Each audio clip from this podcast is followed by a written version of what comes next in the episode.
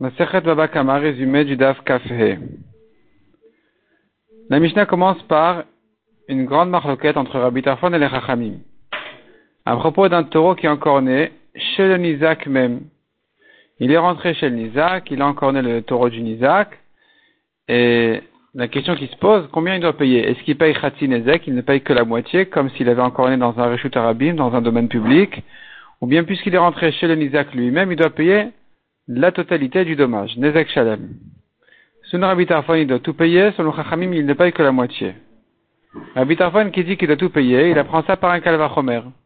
Il dit, si déjà, au Rishut Arabim, où on n'est pas tour de chêne Veregel, la dent ou la patte qui a marché, qui a piétiné, il n'est pas tour dans un Rishut Arabim.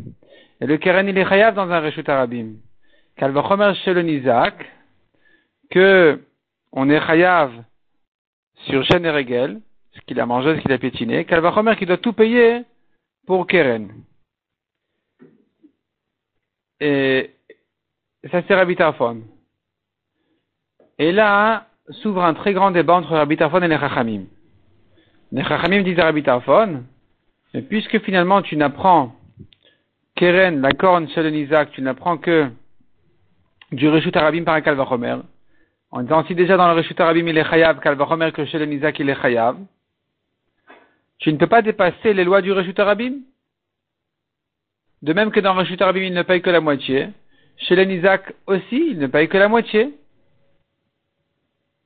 Il lui, qu'il se suffise d'être chez le Nizak, autant qu'il est dans un Reshut Arabim, mais pas plus. On appelle ça Dayo. Qu'il se suffise D'ailleurs, les Baminadin Yot Kenidon, que ce suffit celui qui apprend, qui s'apprend du Kalvachomer d'être comme la première halakha, comme sa source. Donc, si au Reshut Arabim il paye la moitié, Kalvachomer que chez le Nizak il est chayav, oui, c'est vrai, mais pas plus que la moitié. Qui t'a dit d'apprendre tout? Rabbi Tafon leur dit, il est tout, il est chayav de tout. Et il formule son Kalvachomer un peu différemment, et donc de là il apprend qu'il est chayav de tout. La Gemara va expliquer en fait, que pour Abitarphone, on risque de perdre complètement le Kalvachomer. Parce que si tu me limites à la moitié, j'ai plus besoin du Kalvachomer. La Torah de toute façon m'a appris qu'il est chayav de payer la moitié. Peu importe chez le Nizak ou dans un Reshut Arabim. Donc le Kalvachomer ne peut me servir qu'à dire qu'il est chayav de tout. Or ici, euh, si tu dis Dayo, tu me limites à la moitié, j'aurais perdu tout mon Kalvachomer. Dans ce cas-là, dit Abitarphone, on n'applique pas le Dayo, on laisse tomber le Dayo pourvu de garder le Kalvachomer. Et ça, c'est donc la marloquette entre Rabbi Tarfon et les Chachamim. C'est-à-dire qu'il est vrai qu'on va appliquer un dayo, la Gemara l'apprend même des psukim de la Torah, qu'il faut appliquer un dayo en limitant le kalvachomer, mais à condition de ne pas l'avoir perdu. Si on risque de perdre le kalvachomer, alors on va préférer le kalvachomer au dayo, on va laisser tomber le dayo et on va dire le kalvachomer. La Gemara ramène quelques objections là-dessus. Une première objection, on voit qu'on dit un kalvachomer sans dayo, alors qu'on aurait pu dire le dayo sans perdre le kalvachomer. Et c'est une, euh, cette question-là, elle se base sur la touma d'un écoulement impur, jusqu'où il rend tamé. Est-ce qu'il rend tamé que celui qui la touche, et que celui qui le touche, ou même celui qui l'a porté? Et là-bas, on fait un kalvachomer pour dire même celui qui l'a porté, il est tamé. Or, ce kalvachomer, il se base sur une première halakha où là-bas, finalement, la touma ne, ne, que celui qui l'a touché.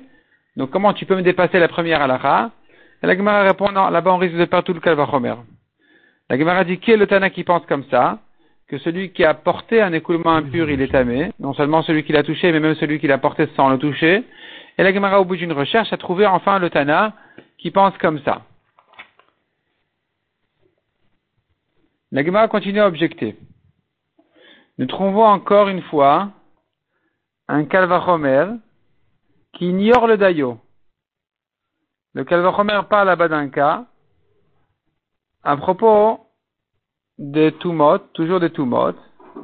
Alors, on sait bien que ce qui est tamé, comme un mort, comme un zav, comme un chéret, un reptile, va tamé un vêtement sur lequel, un vêtement qui a été mis en contact avec la Touma, ou bien une peau qui a été mise en contact avec la Touma, mais on ne sait pas en ce qui concerne un mapat. Un mapat, c'est une espèce de tapis, et ce, mapat en question, on ne sait pas hein, si lui aussi va recevoir la Touma.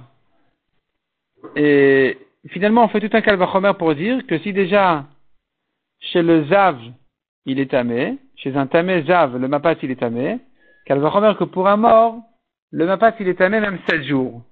Et la question qui se pose, mais pourquoi sept jours? Dis-moi Kalvachomer qu'il est tamé pour le mort. Ne, va pas jusqu'à sept jours. Chez le zav, c'était pas sept, c'était un.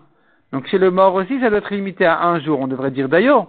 Et ici, on n'a pas perdu le Kalvachomer. On a besoin du Kalvachomer pour dire qu'il est, qu'il est, qu'il est huit tamé jusqu'au soir. L'Egmara répond, en fait, le, la dracha ne se fait pas comme ça. En fait, le Kalvachomer ne se fait que de Zav à Sheret. Si déjà, pour un Zav, le Mapat il est tamé, Kalvachomer pour un Sheret, que le Mapat il sera, que pour un Sheret, un reptile mort, que le Mapat il sera tamé quand il était mis en contact avec ce reptile en question. La explique pourquoi c'est un Kalvachomer, mais en tout cas c'est un Kalvachomer. Puis ensuite, en deuxième étape, on va prendre du Sheret, donc du reptile au mort, par une Xerashava qui me permet de transporter cette halakha du mapat de Sheret au mort. Et là, je peux déjà me permettre de dire que c'est à mes sept jours parce que c'est plus un kalvachomer pour que tu me limites par un dayo, c'est une Xerashava.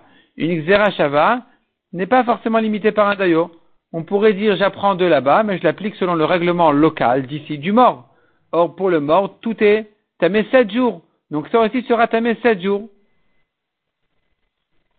Mieux que ça encore, dit l'Agmara, même si tu me dis, ben non, tu l'as pris quand même de là-bas, tu l'as pris de Chéres. Donc tu dois garder la lacha de Chéres, qui t'a dit 7 jours, reste à un jour. La Gemara dit non, nous avons un passage qui nous apprend que toutes les toumas du mort durent 7 jours. Donc ici, exceptionnellement, on devra dire que ce mapat là, il est non seulement tamé, mais même il est tamé 7 jours quand il a été tamé à cause d'un mort.